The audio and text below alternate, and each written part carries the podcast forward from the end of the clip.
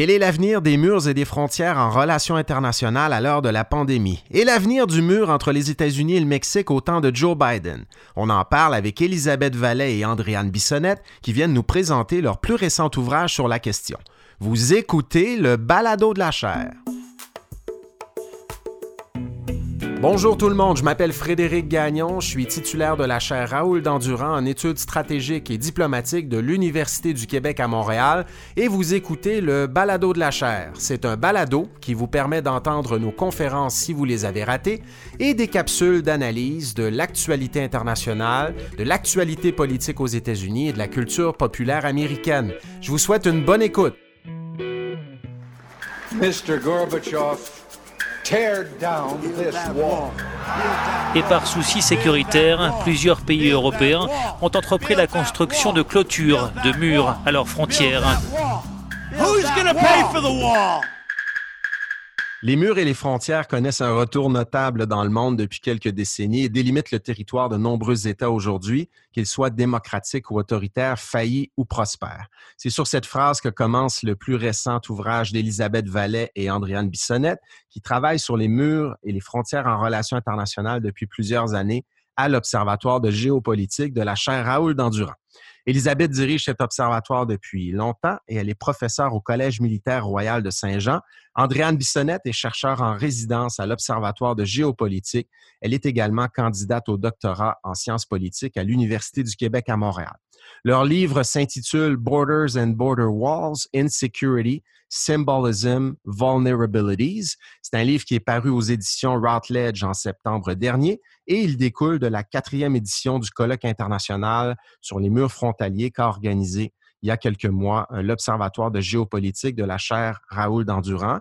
C'est un ouvrage qui regroupe des contributions d'une dizaine de spécialistes des murs et des frontières en relations internationales. Si vous avez l'occasion de mettre la main sur votre copie, vous verrez qu'il y a de nombreuses études de cas là-dedans sur le mur de l'Argentine à la frontière avec le Paraguay et évidemment sur le mur entre les États-Unis et le Mexique dont on va parler un petit peu aujourd'hui. We must have the ability to know who and what is coming across our borders. We must have the ability to construct an effective border wall system that strengthens CBP's ability to protect our country's national and economic security. Elisabeth et Andréane, bonjour. Bonjour. Um, question un petit peu générale au départ, mais pourquoi étudier les murs, euh, les murs et les frontières aujourd'hui? Pourquoi c'est important et intéressant? ça ça n'était pas tant que ça quand on a commencé à travailler là-dessus il y a une, plus d'une une dizaine d'années. C'était pas très, très en vogue. Puis petit à petit, on a vu que les, que les, euh, les frontières se refermaient graduellement. C'est vraiment l'effet de, de l'après 11 septembre.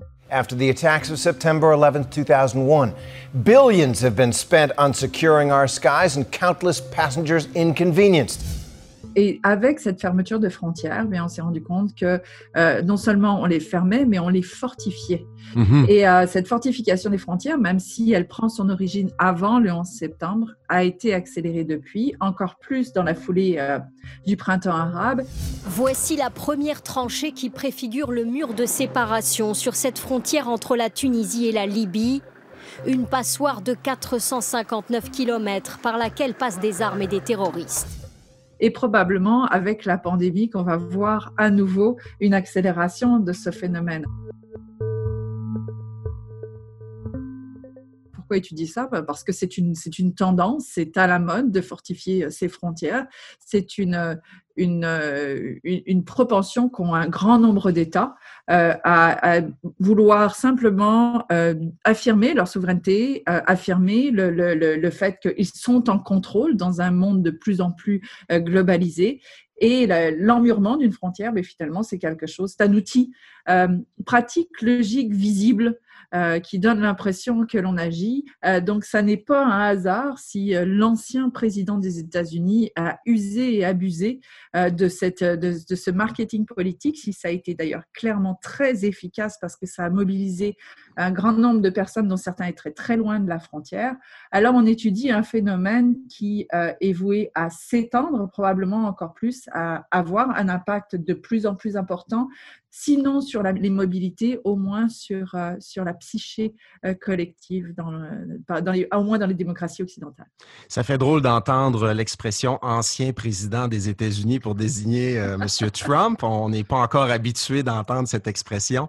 Elisabeth, je sais que vous avez fait un travail aussi de, quantification, le nombre de murs à l'échelle internationale. En introduction, je disais que c'est un phénomène de plus en plus notable. Euh, est-ce que vous avez quelques chiffres à me donner sur, euh, de façon plus générale, sur le nombre de murs à l'échelle internationale? Qu'est-ce qu'on observe depuis deux décennies, mettons, ou depuis 25 ans? Alors, si on était en visio balado, je, ferais comme, comme le docteur Arruda, je serais en train de mimer la courbe. Est-ce qu'on l'aplatit, la courbe, ou pas? Non, justement, on ne l'aplatit pas. Euh, ils étaient 11 murs euh, survivants de, de, la chute du mur de Berlin. Il restait encore des murs dans le monde, donc ils étaient 11.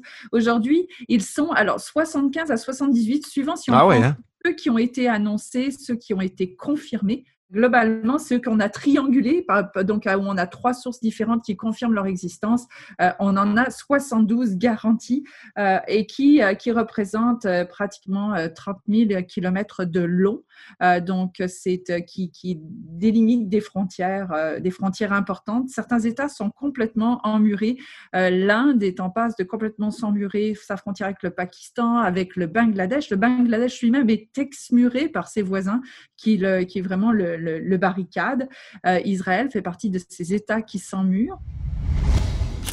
À la frontière entre Israël et l'Égypte, une barrière de 245 km de long. Construite à partir de 2010, c'est le plus gros investissement sécuritaire du pays, antiterroriste mais aussi anti-migrants. Les États-Unis aussi, euh, on l'a vu avec l'ancien président des États-Unis qui a accéléré la construction euh, de la frontière. Et puis, on a vu ici et ça pendant la période de la pandémie, ça vaut la peine de le, souligner, euh, l'érection de barrières à la frontière canadienne euh, dans, dans, certaines zones euh, spécifiques, ce qui correspond, ça venait pas de nulle part, et ce qui correspond à un document qu'on a eu entre les mains et qui montrait qu'il y avait bien une volonté, le cas échéant, de barriériser, j'ai pas dit emmurer, mais on est, c'est la première étape de barriériser la frontière canadienne. Donc, c'est un phénomène qui est, qui, est, en très forte croissance, en très forte accélération, y compris au moment où on se parle. Et vous, abordez ça dans le livre, là, qui est divisé en deux sections. Dans la première section, Elisabeth, euh, vous traitez de ces murs frontaliers en tant que construction physique. Euh, peux-tu me parler un petit peu de ce qu'il y a dans cette première section, les études de cas que l'on traite, les choses euh, qui pourraient piquer la curiosité des gens qui nous écoutent? Ah, bah, les, tous nos auteurs sont, euh, sont des spécialistes des murs qu'ils abordent. Euh, on parle du mur mexicano-américain, évidemment, dont on a beaucoup entendu parler, mais à travers euh, David, David bah, on parle à travers le concept de panique morale, qui est un, concept de, sociologie que je pense qui n'est pas traduit en tant que tel en français, mais qui explique vraiment comment, sous l'empire d'une crise existentielle, d'un moment de panique, on arrive à mettre en place tout un processus qui est un processus de sécurisation. God bless America. And I hope he builds that wall. Hope he gets the money. We need it. We need a wall right here. This ain't a game. This is America. Et puis, euh, Shirk, c'est une zone qu'il connaît très bien, donc c'est très intéressant d'avoir euh, son regard là-dessus. Euh, Robert Andolina parle de, de mur entre l'Argentine et le Paraguay, étrange mur qui est construit et, et, qui est presque construit sui generis à partir d'une construction politique qui est pratiquement déconnectée de, de, de, de, la réalité géopolitique du terrain. En 2014, la construction de esta división generó rechazo y crítica. UC Lane euh, explique comment les, euh, les frontières de l'Union européenne ont fini par, euh, par se refermer vraiment comme des mâchoires, hein, comme des pièges, écrasant au passage les migrants qui sont coincés dans ces no man's land, comme on en voit bah, par exemple à Lesbos ou à Moria, et puis comment ces frontières qui parfois ne sont pas matérialisées en fait se comportent aussi comme des murs en mer, alors qu'effectivement il y a des barrières, par exemple aux alentours des frontières de Ceuta et Melilla. À la frontière avec la Turquie. et puis, James Scott, lui, regarde à l'intérieur. Donc, c'est intéressant de voir ce glissement de la de la périphérie de l'Union européenne, de grands ensembles, vers l'intérieur et comment la Hongrie a mhm. choisi, elle aussi, de, de, de s'emmurer par rapport à certains flux. This fence is something of an experiment for the Hungarian government, it's designed to send a message to the tens or hundreds of thousands of people on their way up through the Balkans to Hungary. After fleeing war, poverty, and persecution, as Serbian police follow their protests and Hungarian police block the border fence,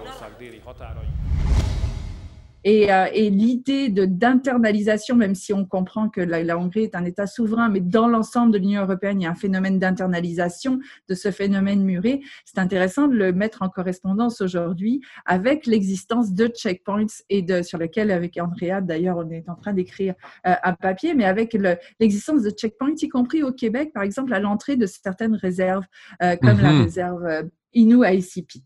Alors, euh, et puis, on a les, classiques, je serais tentée de dire, Saïd Sadiki, qui écrit sur la frontière maroco-algérienne, qui a une longue histoire euh, de, conflictualité et qui essaye donc de de régler. Il y, a, une certaine logique à travers le, fait de vouloir euh, emmurer euh, une frontière ou barriériser une frontière pour se dissocier d'un voisin avec lequel tout paraît irréconciliable.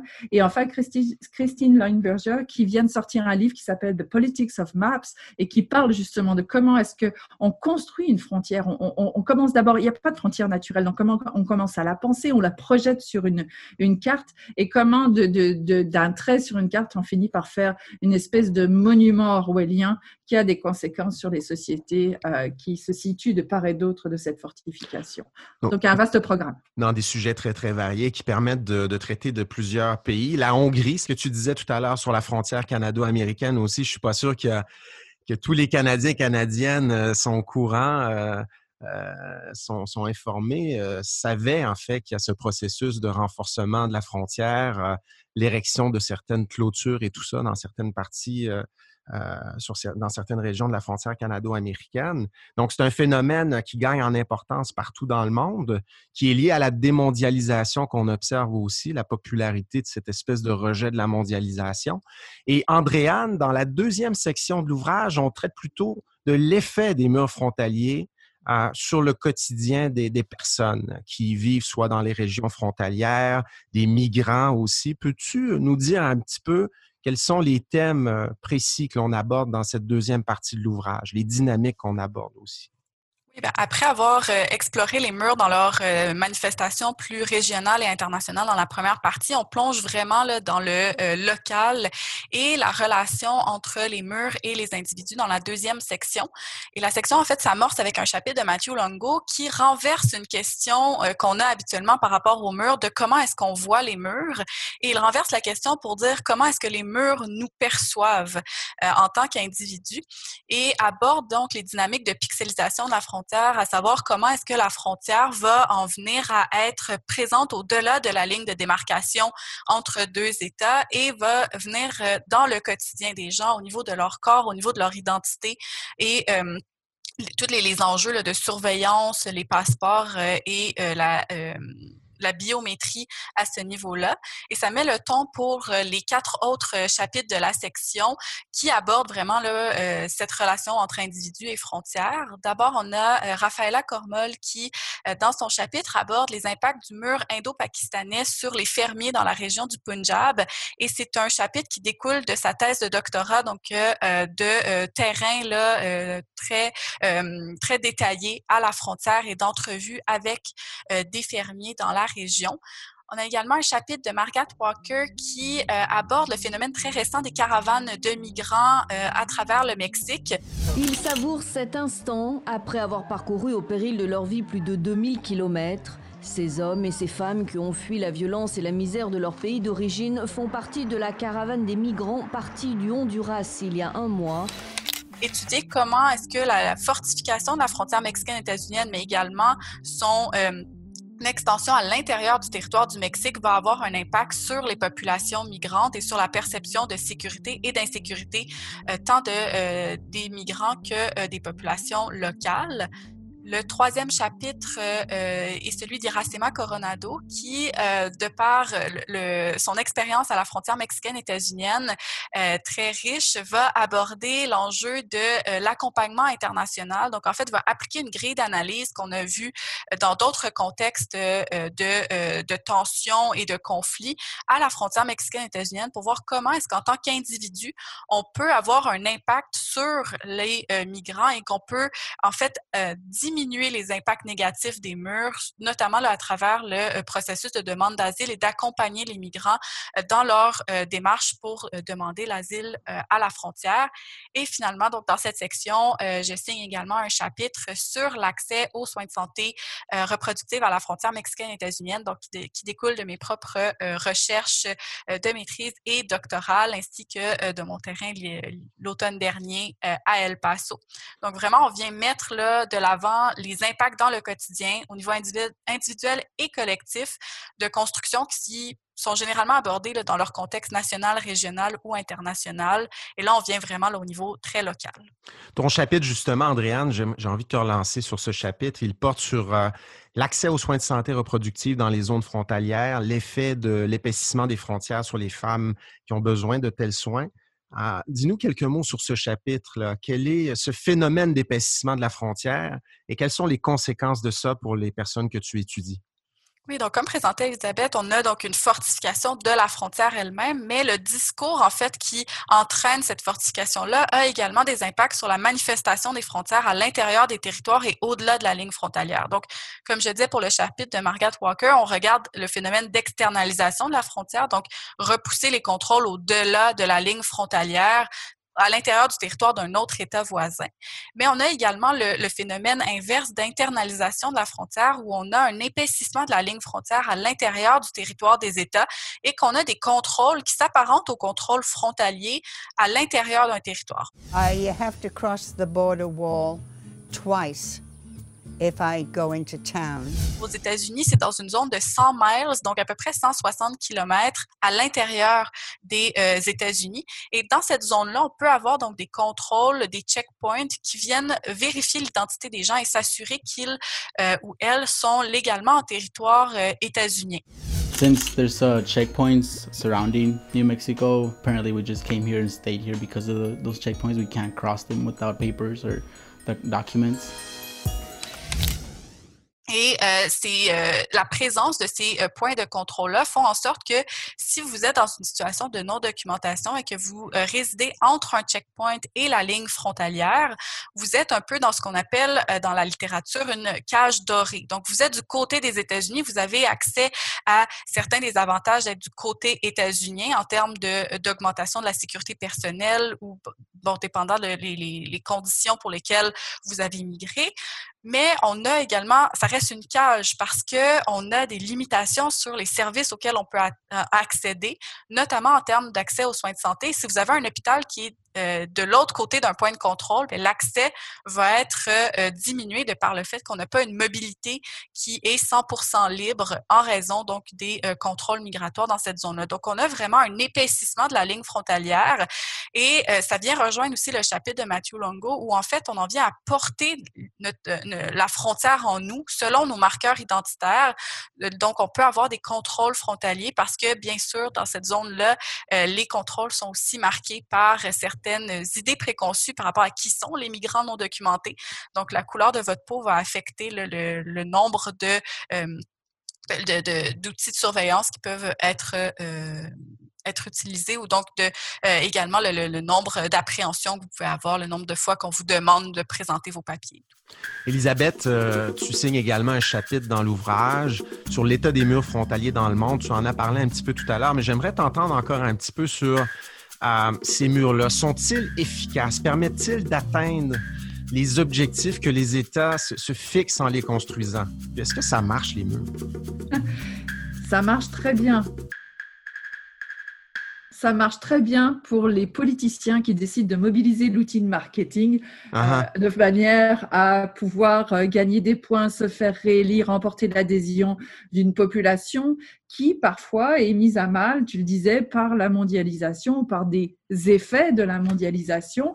Alors, euh, c'est un outil qui est très aisément mobilisable. C'est beaucoup plus facile du point de vue euh, d'un président américain, quel qu'il soit, euh, de construire un mur et d'antagoniser l'autre qui vient en caravane, peu importe la nature et la cause de ces caravanes, plutôt que d'aller faire ce qu'un autre président pourrait choisir de faire, c'est-à-dire s'adresser à ce qui se passe directement aux origines des migrations, en l'occurrence par exemple en Amérique centrale, en regardant pourquoi euh, on voit arriver des euh, populations par exemple qui ne parlent ni l'anglais ni l'espagnol parce que ce sont des populations autochtones euh, qui ont été euh, assez isolées dans leur propre pays pendant suffisamment longtemps pour ne pas avoir besoin de maîtriser ces langues-là, mais qui là sont poussées à la migration en raison d'une combinaison de changement climatique et d'insécurité. Alors si on va toucher aux, causes exactes de la migration, bien là, on a peut-être une chance de freiner les flux qui, sont, qui insécurisent les populations. Le mur est dans ce cas-là euh, complètement inutile parce que les gens vont continuer à vouloir passer, euh, rentrer dans, le pays qui leur paraît être la solution euh, pour leurs enfants. Il y a ce, cette, ce poème que je cite tout le temps d'une autrice qui explique, qui dit on, va, ne va pas mettre ses enfants sur un, bateau gonflable, un canard gonflable pour traverser la Méditerranée. Euh, si on ne se dit pas que cette solution-là n'est pas meilleure que celle de garder mhm. ses enfants à la maison. Et je pense mhm. que c'est vraiment le, le, le, mur est une euh, lorsque l'on on le voit donc lorsqu'on n'a aucune intention euh, électoraliste, mais lorsqu'on regarde le mur, le mur est une une solution vaine au regard du désespoir de ces gens. Et donc mhm. une politique frontalière pour pour traiter d'une politique qui est une politique d'aide au développement, une politique d'aide internationale, bah finalement c'est oui prendre un gros marteau, mais avec un manche beaucoup trop court pour, euh, mhm. pour, pour, appuyer sur le bon clou. Alors, c'est euh, donc de ce point de vue-là, les murs ne fonctionnent pas. Puis il y a plein d'images qui circulent de, tunnels sur les murs. On, Parce qu'on contourne l'obstacle, on trouve toujours le moyen de le contourner. On a envie de le contourner aussi parce que l'endroit qu'on quitte euh, est tellement peu favorable à une vie, à une vie, à une vie décente qu'on va trouver tout le tous les moyens de, contourner l'obstacle de toute façon, non? Oui, Il y a des exemples de ça. Oui, et on, a un, collègue euh, au Texas qui, lui, euh, collectionnait les échelles qu'il trouvait au pied du mur.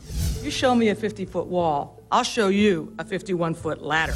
Euh, les, euh, en fait, les, les, les murs sont, euh, pour quelqu'un qui est habile de son corps, les murs se, se, se, surmontent, se sautent, se découpent. En fait, ils ont découvert que le nouveau mur de l'ancien président américain pouvait être découpé avec une scie sauteuse qu'on pouvait acheter pour moins de 100 dollars à Home Depot. Mm-hmm. donc, il y a, y, a, y a des solutions et paradoxalement, l'argument qui est souvent utilisé, qui est celui du trafic de drogue, eh bien, la très grande majorité du trafic de drogue à la frontière mexicano-américaine ne passe pas par-dessus le mur. Il y en a. Ils utilisent des catapultes, des canons à air comprimés, des rampes pour faire passer les voitures pleines de marijuana. Mais la grande majorité de, de, la drogue qui est amenée aux États-Unis passe par les points d'entrée réguliers mhm. terrestres. au nez et à la barbe des Border Patrol, certains laissant passer, d'autres ne voyant vraiment pas. Hmm. Ça rappelle un petit peu le débat qu'il y avait aux États-Unis sur la, la, lutte contre la drogue. Euh. America's public enemy number one in the United States is drug abuse. In order to fight and defeat this enemy, it is necessary to wage a new all-out offensive. This will be a worldwide offensive dealing with the problems of sources of supply as well as Americans who may be stationed abroad wherever they are in the world.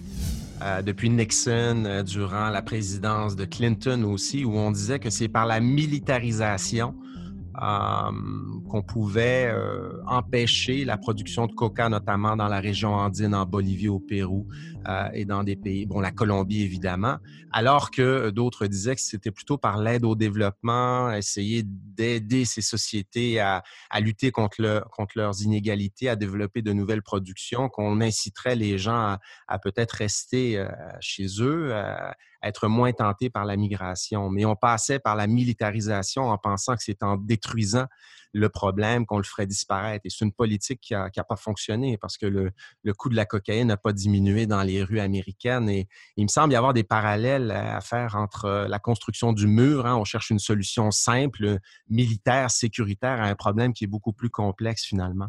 En fait, euh, c'est quelque chose que l'ancien président avait euh, tenté de mettre en place aussi, donc de financer le mur et de couper euh, les fonds de USAID, notamment mmh des programmes en fait qui visaient à limiter les impacts du changement climatique sur les cultures et les monocultures en Amérique centrale.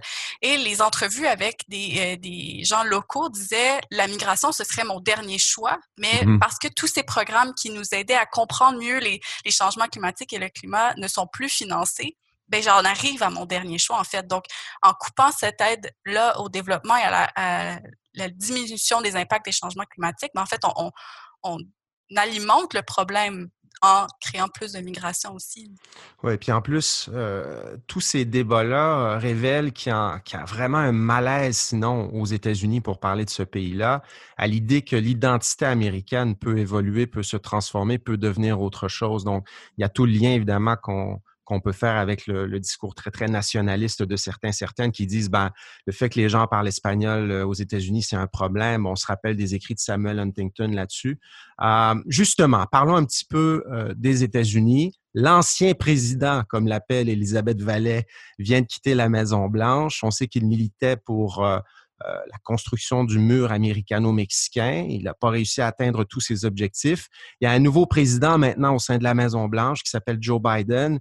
Quel est l'avenir du mur et des politiques migratoires américaines à l'heure de Joe Biden? Qu'est-ce qui va changer? Qu'est-ce qui va continuer selon vous?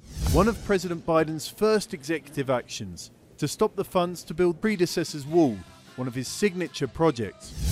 Donc, on a vu que initialement, dès que Joe Biden est rentré en poste, il a signé un décret pour euh, mettre un terme à la construction du mur à la frontière mexicaine-états-unienne. Il semble toutefois avoir eu un petit décalage entre euh, la volonté de Washington et ce qui se passait sur le terrain, parce que, bon, pour euh, celles et ceux qui suivent sur Twitter, notamment certains activistes à la frontière mexicaine-états-unienne, même le lendemain de la signature de de l'ordre exécutif, il y avait toujours là, des, euh, des équipes de construction du mur à la frontière mexicaine-états-unienne et il y a eu destruction de euh, certaines parts de, de, parcs nationaux à la frontière entre l'Arizona et le Mexique où euh, il y avait construction du mur même après la signature de, de l'ordre exécutif. Par contre, on voit qu'il y a une volonté de la part de Joe Biden de mettre un terme à la construction du mur et d'avoir aussi une, une révision des politiques migratoires de façon plus large, donc une vision qui euh, résonnait avec ce que euh, Julian Castro et Beto O'Rourke présentaient lors des primaires démocrates, de dire on a des réponses qui sont au niveau des États-Unis, on a des réponses aussi qui sont au niveau de l'origine euh, de la migration, donc comprendre pourquoi on a ces mouvements migratoires là.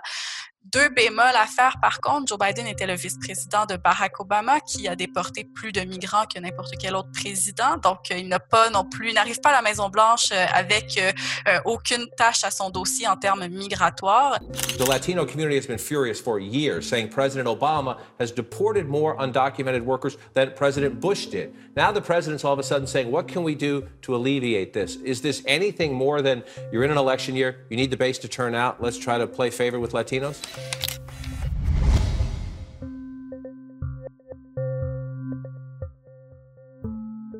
De l'autre côté, la, euh, les impacts de l'ancien président pourraient se faire sentir également en termes de euh, la plateforme électorale, la plateforme migratoire de euh, M. Biden, parce que les euh, cours des premiers niveaux, donc les cours fédérales et les cours des États, on a beaucoup de juges conservateurs et on l'a vu cette semaine. Donc, un juge du Texas a mis sur pause l'ordre de M. Biden de suspendre les déportations pendant 100 jours. donc, ça pourrait être un obstacle par rapport à ça, pas nécessairement pour le mur spécifiquement, mais euh, moi, je perçois le mur dans un, contexte plus large de politique migratoire. Et à suivre, vendredi cette semaine, on aura des annonces d'ordre exécutif en matière d'immigration aussi. Elisabeth, euh, quelques mots là-dessus. Et est-ce que le mur risque de rester un argument politique et électoral d'avenir pour les républicains en vue de 2022 et 2024, par exemple? Parce qu'il me semble y avoir encore un appétit pour ce genre de discours, non? D'abord, le mur ne, ne, sera pas détruit. Ce qui a été construit, c'est, on va commencer par là, ce qui, est, ce qui, est, ce qui est, a été érigé va rester debout. Mm -hmm. Ça, c'est en autant que les parties du mur qui ont été construites sur des surfaces meubles dans le sud du Texas ne s'effondrent pas à la prochaine crue du Rio Grande, ce qui est aussi possible. Ça fait partie des, des, des choses possibles. Donc, le, le, mur ne tombera pas et on va encore voir probablement de la construction du mur se faire parce qu'il y a des contrats qui ont été passés à la dernière minute et ces contrats ne, seront pas, euh, ne peuvent pas être réévoqués à moins de très grands coûts et surtout d'un très grand investissement en temps. Donc, il est possible que pendant les prochaines semaines, on voit encore des, des parties de, de, murs se construire. Euh, Andréane a raison, le mur se situe dans une logique globale. C'est, Foucault nous parlerait de dispositif politique, hein, c'est un ensemble.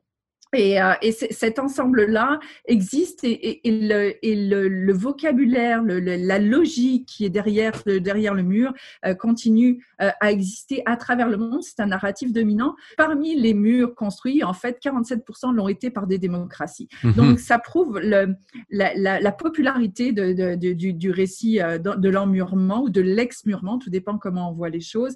Et donc, c'est quelque chose qui va rester, d'autant plus qu'on le voit dans le contexte pandémique on a eu une facilité presque déconcertante à fermer les frontières très ouais. rapidement. Le plus dur, c'est fermer la frontière. Le plus facile, c'est la fortifier. Donc mm -hmm. oui, dans le discours républicain, certainement, alors qu'il y y avoir d'autres problèmes, d'autres problèmes de flux liés aux migrations climatiques, d'autres problèmes de flux liés à des réajustements euh, du système international, ça va être un outil pratique. Encore une fois, c'est un outil marketing, c'est du théâtre, c'est de la théâtralisation de la frontière. Et on a vu que les républicains euh, mobilisaient comme d'autres probablement, mais mobilisaient très bien cet outil-là. Elisabeth Vallet, Andréane Bissonnette, vous m'avez prouvé que ce livre qui s'intitule Borders and Border Walls, Insecurity, Symbolism, Vulnerabilities est extrêmement pertinent en ce moment et restera pertinent pour de nombreuses années. En contexte de pandémie, on le voit. Il y a de nouveaux discours sur ce que sont les indésirables à l'échelle internationale, les populations qu'on ne devrait pas accepter euh, sur nos territoires et tout ça.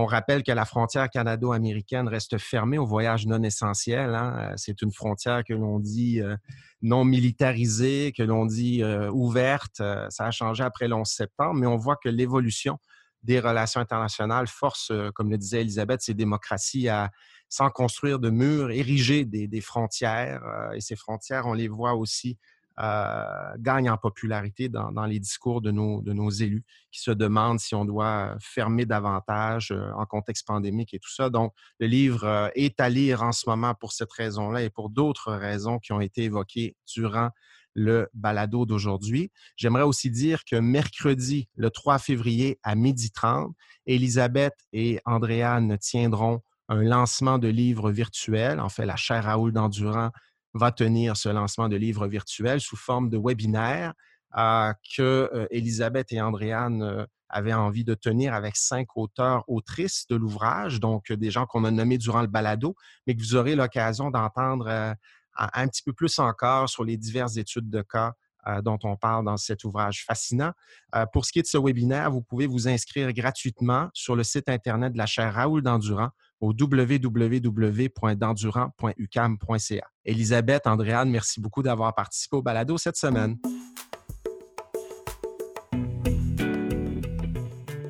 Vous remercie d'avoir écouté ce balado de la chaire. Si vous voulez nous poser vos questions, vous pouvez le faire sur les médias sociaux de la chaire Raoul d'Endurant, sur Facebook, Twitter et Instagram, en utilisant le mot-clic Balado de la chair. Je vous invite également à consulter notre site Internet si vous voulez rester à l'affût de nos activités au www.dendurant.ucam.ca.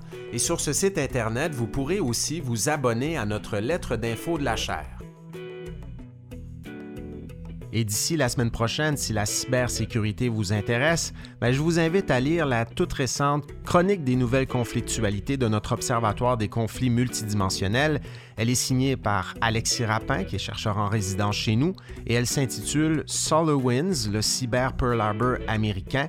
C'est un texte dans lequel Alexis Rapin revient sur cette euh, opération de piratage qui a touché le département d'État, le Pentagone, les départements de l'énergie, de la sécurité du territoire internationale et de la justice aux États-Unis. Alors voilà, il ne me reste qu'à vous dire que si vous aimez le balado de la chair, n'hésitez pas à nous le dire sur votre plateforme préférée. Vos commentaires sont extrêmement appréciés un 5 étoiles, ben, ça fait toujours du bien. Donc, merci de vos avis, de vos commentaires. Ce balado a été co-réalisé par Philippe Julien Bougie et Clément Hamelin. Allez, à la semaine prochaine.